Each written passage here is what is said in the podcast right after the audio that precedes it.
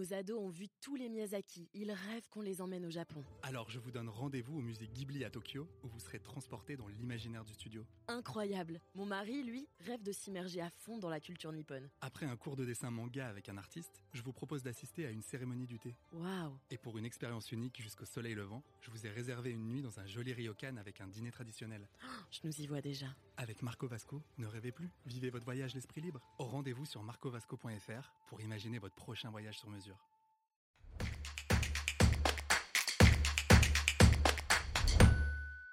J'ai oublié d'appliquer l'indexation annuelle du loyer à la date fixée dans le bail. Peut-elle être rétroactive? Vous écoutez un podcast imaginé par Le Particulier, le média de référence pour mieux connaître vos droits au quotidien. Aujourd'hui, nous répondons à la question de Benjamin, propriétaire bailleur. Il a oublié d'augmenter le loyer de son locataire et se demande s'il peut revenir en arrière. Alors à vos droits? Prêt? Partez La réponse est non, Benjamin. Voici comment cela fonctionne. Dans un premier temps, pour pouvoir augmenter périodiquement le loyer de votre locataire, votre contrat de location doit prévoir une clause d'indexation, aussi appelée clause de révision. Grâce à cette clause, vous pouvez augmenter le loyer une fois par an, généralement à sa date anniversaire, en vous référant à l'IRL, l'indice de référence des loyers, publié chaque trimestre par l'INSEE. Mais pour bénéficier de cette hausse annuelle, vous devez l'appliquer dans l'année qui suit la date de révision inscrite dans le bail. Attention, même si vous informez votre locataire de la révision dans le délai d'un an, elle prendra effet uniquement à compter de votre demande. Autrement dit, vous avez intérêt à informer votre locataire du nouveau loyer le plus tôt possible. Prenons l'exemple d'une date de révision fixée au 1er avril dans le contrat de location. Si vous l'informez en mars de la révision de son loyer, celle-ci s'applique dès le mois d'avril.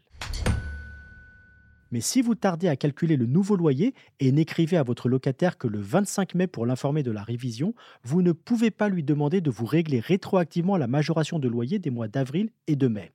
Et ce, même s'il ne s'agit que d'une réévaluation de quelques euros. Le nouveau loyer s'appliquera à compter de juin et la hausse est perdue pour vous pour les deux mois qui précèdent. Et si vous laissez passer le délai d'un an à compter de la date à laquelle la révision du loyer aurait dû normalement intervenir, selon la loi, vous avez renoncé à cette augmentation pour l'année écoulée.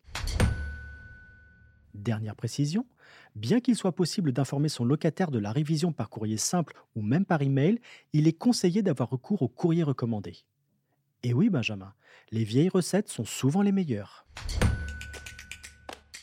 Je suis Arnaud Saugera, journaliste au particulier. Merci d'avoir écouté cet épisode. Si ce podcast vous intéresse, vous pouvez également retrouver toute l'actualité patrimoniale sur notre site leparticulier.lefigaro.fr. Nos ados ont vu tous les Miyazaki. Ils rêvent qu'on les emmène au Japon. Alors je vous donne rendez-vous au musée Ghibli à Tokyo, où vous serez transporté dans l'imaginaire du studio. Incroyable. Mon mari, lui, rêve de s'immerger à fond dans la culture nippone. Après un cours de dessin manga avec un artiste, je vous propose d'assister à une cérémonie du thé. Waouh. Et pour une expérience unique jusqu'au soleil levant, je vous ai réservé une nuit dans un joli ryokan avec un dîner traditionnel.